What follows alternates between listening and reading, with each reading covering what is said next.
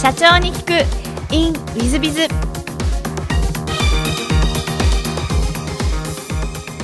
本日の社長に聞く。In ウィズザ2018年上場のシャスダック上場企業株式会社 DI システム、えー永田社長様でいらっしゃいます。まずは経歴をご紹介させていただきます。株式会社 DI システム代表取締社長永田光弘様、えー1980年経営情報センター入社、えー1989年、えー同社あ取締役就任。1993年、えー株式会社 MIC システム転籍。えー1996年同社代表取締役就任。そして1997年、えー有限会社 DI システム設立をし1999年、えー株式会社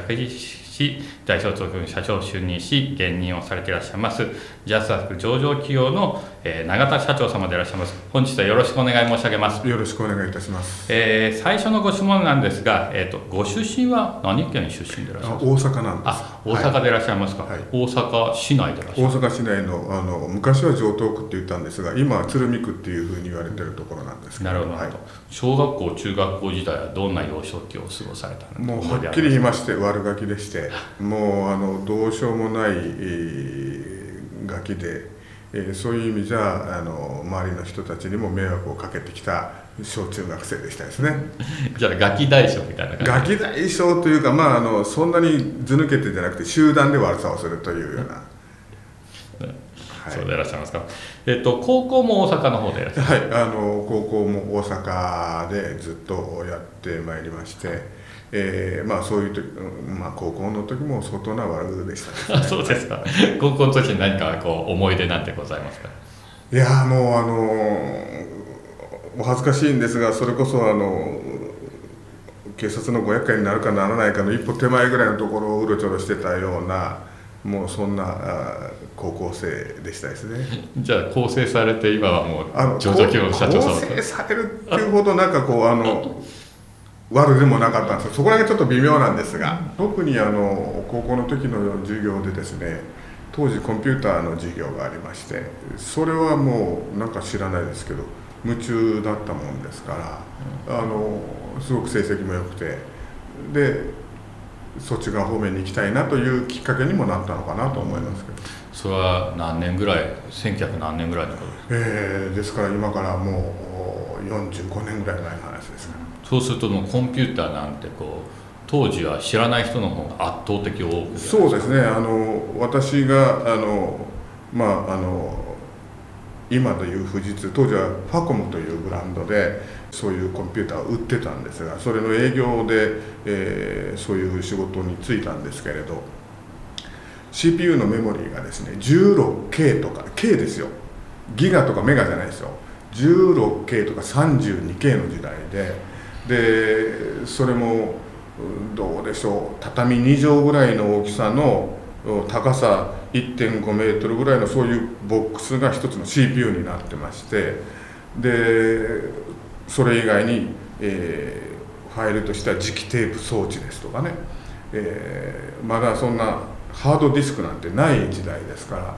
ですからそういう装置だから、え中央処理装置記憶装置アウトプットのプリンタープリンターなんていうのは、えーアンクって言いましてアルファベットニューメリックカナという。でで136桁のドラムが回転してプリントアウトするっていうそういうプリンターですからプリンターだけでもどうですねあのそれこそ畳1畳分ぐらいのスペース。だから全部合わせると10畳から15畳ぐらいの部屋がないとインからアウトまでもちろん中央処理装置今でいう CPU とセットになったもの収められなかったんですね。でそういったものを収めますと当然、えービルなんかですと床強度が問題になりますんで床強度を補強するためにまず鉄板を入れる。その上に今言ったような、えー中央処理装置、えー磁気ディスク装置やれ、えープリンターだっていうのを置きますと発熱します。発熱しますから空調システムを入れなきゃいけない。空調システムも半端な空調じゃダメなんでということで、えービルの電源容量を測ってですねトランスを場合によっては別で購入していただいてですから付帯装置全部入れますと当時のお金でそうですね最低でも一番安いやつで私売ったやつで2500万ぐらい。一番高いやつだと億を超える。当時のお金ですよ、えー、というようなシステムを売ってました。でそれだけの費用がかかるんで、えー、ハードウェアを売るとソフトウェアはまあ本来ソフトもセットになってるんですけど一応歌い文句は無償というようなハード売ればソフトがタダでついてくると。そういう時代でしたですね。なるほど。あの多分リスナーの皆さん方ちょっと一部の方はすごい興奮してます、えー、大多数の方はへえそうだったんだと歴史を聞いてる感じでございますが。一番最初に積まれたのはどういう会社さんに積まれたんですか？あのその富士通のその、はい、コンピューターを担いで、えー、販売をしてました。なるほど、はい、大阪支社に。あなるほど。えっとなんか就職のとかそんなに苦労はされなかった？いやいろんなことがありましてねちょっとそのこういうことを申し上げていいのか分かんないんですけど私はもう英語が全然ダメでで社会だったり国語であったりとか、まあ、数学も割と好きだったんですけれど、えー、ある会社に行きましてねで試験を受けました。そうするとですねそこのその就職の時の応募要領がですねえー、いわゆる国語と社会と数学だったんですね。でこれだったらまあいけるだろうと思って言ったら英語が出てきたんですよテストで。でですねもうそれを見た段階でもこれも絶対これまともに書いたらもうそこの会社 NG だと。いうことで、えー、まあ大体試験って最初は簡単で最後はあの英訳をするとか日本語を英文化しろとかっていう難しいのになるじゃないですか。で最初は例えばあの家具を英語単語で書きなさいとかあるいは書いてあってその文字が少し抜けてるの穴埋めをする。でその穴埋め明らかに答えが分かってるのを書いて薄く消しゴムで消しましてねもう答え合ってんだよと。だけどあの書く意思がないということで「裏へ」って書きましてね。で裏の白紙のところにあの御社は上場企業にまあ関わらず応募用語に嘘があるのかと。であのこういうような、えー、嘘を書くような企業を私としては信じられないんで、えー、このテストを書くつもりもありませんと。でたまたまその3つの教科の一番最後だったもんですから前2教科の試験も破棄してくださいって書いて出して、えー、あのその教室を出たんですね。そうすると呼び止められましてぜひお詫びをしたいと。役員面接にというような形で割とあの演技が当たったなと。いや素晴らしく頭がいい社長様でいらっしゃいますね。社長やっぱり上場企業の社長になられる方はそういう方なんだなと 今感じました。そんなこと一瞬にしてこう思いつくもんなんですか？いやもう明らかにそれ書いたらもう絶対もうもう NG だなと思ったんでここはなんか芝居しなきゃいけないなと。でもあの普通の方だとこうまず穴埋めにこう文字を書いて薄く消すなんて思いつかないじゃないですか。いやいやもう明らかにこれはねわ分かってんだよというのをアピールするために薄く消す。完璧に消すんじゃなくて。いやすごいですねこれはちょっと、あのちょっと長川社長の凄さが分かってきて、えー、素晴らしかった。で入られた会社ではじゃあ一番最初はコンピューターの販売をやるんです営業をやらせていただきましてでずっともちろんその営業をやるまでに研修でプログラムを組む研修であったりとかいろんな研修があった上で3か月後にその営業に回されてで営業でずっとやってましてで割と営業成績はよくて、えーまあ、最後には、えー、表彰をいただけるようなポジションにはなりました。なるほどやっぱりあの何でも本当はできる方いらっしゃってちょっと学生時代はちょっとサボってたぐらいでいらっしゃるんですね、えー、えー、素晴らしいですね、まあ、ちょっとお聞きしても感動してますけども、えー、えーと経営情報センターという会社さんに入られた経緯っていうのは何かあられるんですか？あのまあその富士通の営業をやってまして辞めました。で、えー、たまたままああの辞めるきっかけになったのはぜひ一緒にやりませんかということでお声をかけをいただきましてその経営情報センターという会社の社長さんにお声がけをいただきましてで大阪というエリアを任せたいんだけどみたいなお話から、うん、面白そうだなというのと私当時だいぶあの本業の方で煮詰まってたもんですから自分をそうやってこう期待して欲していただけるんであればそっち側に行こうかなということでやめて入らせていただいたと。なるほど。でも富士通のそのコンピューターを売ってた時にやっぱり業績よく、えー、あの素晴らしい人物だったから引き抜かれたと。こんな感じでいらっしゃいます、ね、まあ、引き抜かれたかどうかは別にして、まあ、そういうお声がけをいただいたと。いう感じです、ね、でその後、まあ、役員に就任されていらっしゃいますがこれは役員になれたのはもうあの規定路線というかそんな感じでいらっしゃったんですいやあのすいません。ちょっと私間違えてまして、はい、あのその前に、えー、もう一社ありましてちょっとややこしいんですが、経営管理センターという会社があるんです、ははその経営管理センターの社長さんに声かけられてでその経営管理センターで内紛がありまして、はい、でその内紛があってですね、え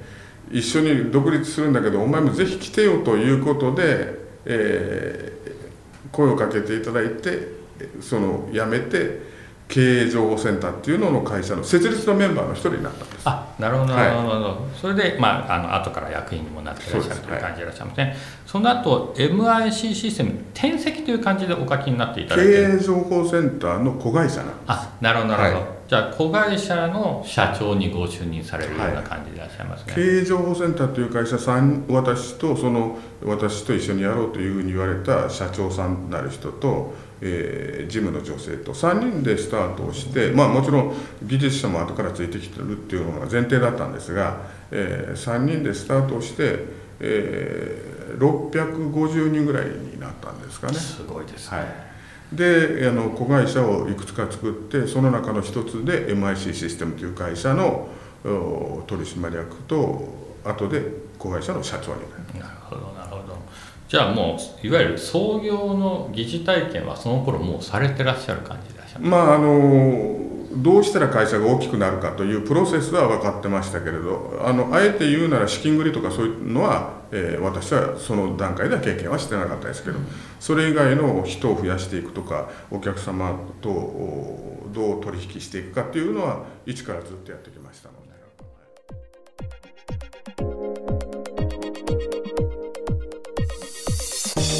経営者を応援する社長の孤独力番外編本日の社長の孤独力番外編は社長の右上がいない、まあ、自分より優秀な人間を右上にしろみたいなことを書かせていただいてます。えーまあ、どんな企業でもこの本の中でも書いてある、まあ、右腕っていうのがいまして、えー、ソニーの伊深さんには森田さん本田宗一郎にはあ藤沢さんという方がいらっしゃったと言われてます。でも右腕がなかなか育たないんだもしくはいないんだとこんなようなことをおっしゃってる方も非常に多いんではないかなと思いますじゃあどうやったら右上が育つのかもしくはあ選ぶことができるのかと言いますと、まあ、社長より優秀な人間を選ぶことが一番重要なんじゃないかなと思います各いう私どもの会社も実を言うと右腕は、えー、の取締役は元上司ですし左腕は同期ですのででかつ両方とも部長、まあ、子会社社長とか歴任したメンバーですのである意味私より優秀な部分があるわけですね。もちろん私が秀でた部分も多少あるわけですが彼らの方が優秀な部分もあるし、まあ、ひどい時は、えー、私が何か変な発言を部下にしますとこそっとその右腕のうちの役員に森坂という役員に呼ばれこういうことは言わないでくださいというふうに怒られたりする。そういうことを言って「はいすいませんでした」ということで私が謝る。みたいなことがよくあります。まあそれは右腕がしっかりしているのでそういうことになりますし、えー、そういう意味では、えー、元上司をその起用して本当に良かったなと思う瞬間でございます、えー、ですので皆さん方まずは、えー、社長は自分よりも優秀な人間を雇うもんだとその方がいいんだということをまず覚えていただきたいなと思いますかつ、えー、社長が自分と同じような人材を選んでしまうというのは非常によくあるパターンなんじゃないかなと思います。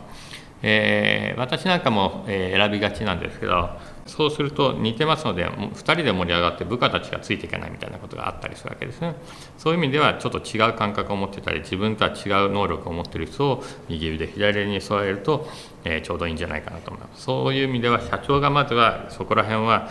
なんでこう思ってくれないんだっていうのはちょっと我慢しなきゃいけないところもあるんではないかなと思います。その我慢が右腕左腕を育てることにもなると。こういうことでございますので、まあ、ぜひ、えー、自分の感覚とは違う人材で自分より優秀な人間を右腕に採用されもしくは育てられたらいいんじゃないかなと思います。えー、非常に難しい話ですがぜひ右腕を育てていただければと思います、えー、本日の社長の孤独録番外編はここまで。また来週。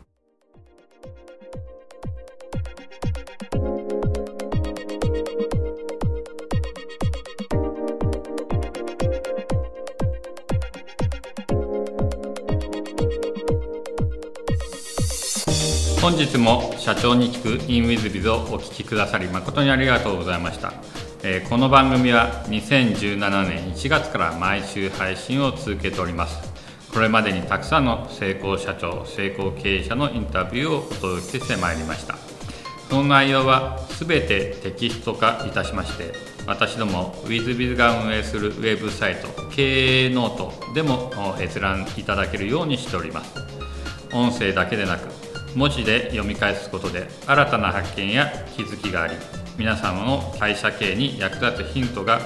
っと見つかるのではないかと思いまして、えー、サイトの方にもさせていただいてます。ぜひネット検索で経営ノートスペース社長インタビューと入力いただき経営ノートのサイトをご覧になっていただければというふうに思っております。本日の社長に行く e メールではここまで。また来週。